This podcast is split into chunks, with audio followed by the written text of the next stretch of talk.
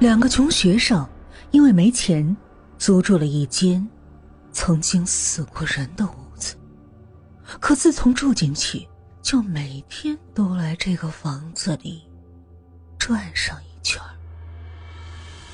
两个学生太害怕，就去请教一位婆婆。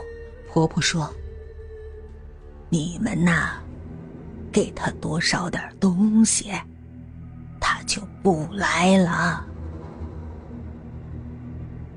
可是，一个月之后，又来了。两个学生害怕了，问道：“我们都给你烧了那么多东西了，你怎么还来呀？”这个时候，女鬼悠悠的说道。年过节不收礼，收礼只收脑白金。